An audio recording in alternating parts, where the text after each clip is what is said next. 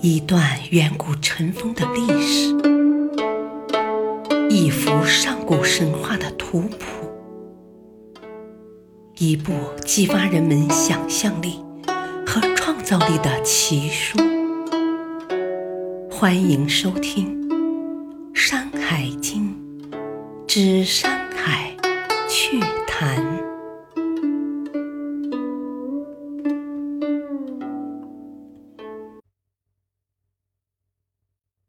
第一卷《南次二经》第二集。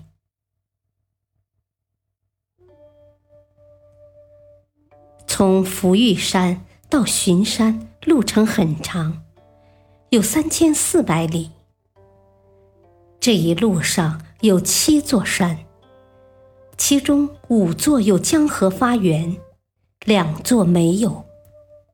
有江河发源的，江河流出，全部注入其他江河湖泊，像少水流入巨区，浊水流入忽勺。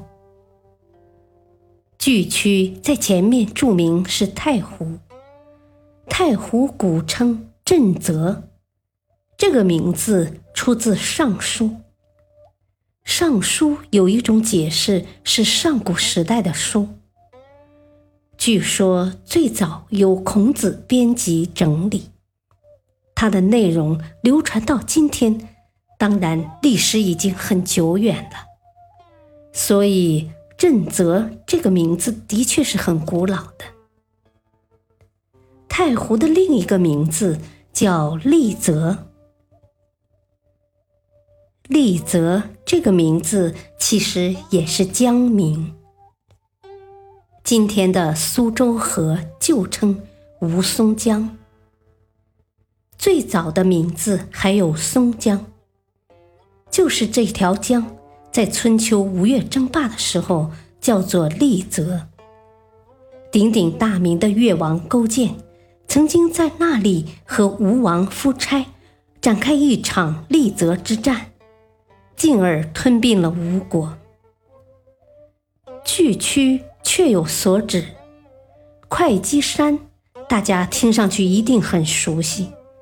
没错，今天的浙江绍兴就有会稽山，而且很可能就是这里提到的会稽山，同时也是海内东经中会稽山在大楚南的会稽山。相传。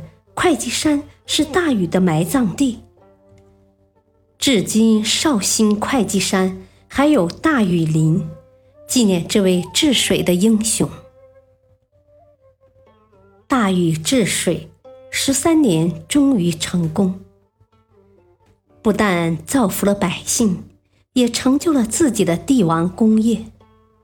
他接受帝舜的禅让，成为帝禹。开启了中国第一个王朝夏朝的历史。据《史记·夏本纪》说，禹巡视自己东方的疆土，到了江南会见诸侯，论功行赏，结果就死在了江南，并且被就地埋葬。他的埋葬地被命名为会稽。会稽是什么意思呢？就是会稽，即汇聚考核的意思。大禹在会稽山大会诸侯，并不只为论功行赏，同时也是为了建纲纪、立威严。他在会稽还做过一件大事，那就是讨伐。不虔诚恭敬的臣子，因此杀了常人，树立了权威。贡在一些版本中写作愧，愧是匣子，不过夏朝和玉匣子应该没什么关系。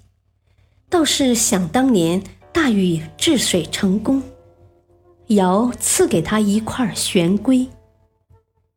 即黑色的玉龟，这玉龟代表了他的功绩，同时也象征着他的权威，成了夏王朝的象征。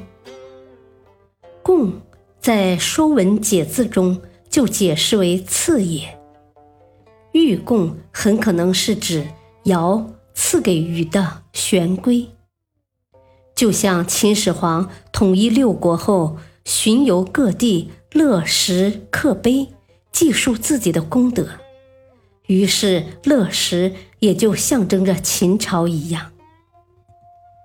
那么，大禹杀的这个常人又是谁呢？他就是防风氏，传说中有名的巨人，身高三丈。他死后。他的尸体被肢解，传说其中一节骨头就要一辆车来拉，这就是骨节专车的典故。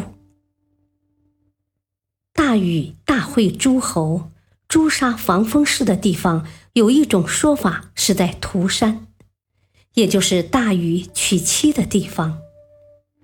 绍兴西北有涂山，而会稽山。在绍兴西南，那么也许大禹会见诸侯的地点在涂山，死后却葬在了会稽山。然而，今天的涂山不止一处，在安徽怀远、四川、重庆和山东曹县也都有涂山。当地人还都自称自己的涂山就是当年大禹娶妻会诸侯的涂山，实在是让人无所适从。不过事情也不难理解，国人向来好攀附古人名人，一座神话传说中并不存在的花果山，全国上下都竟有十几处之多。更何况是涂山呢？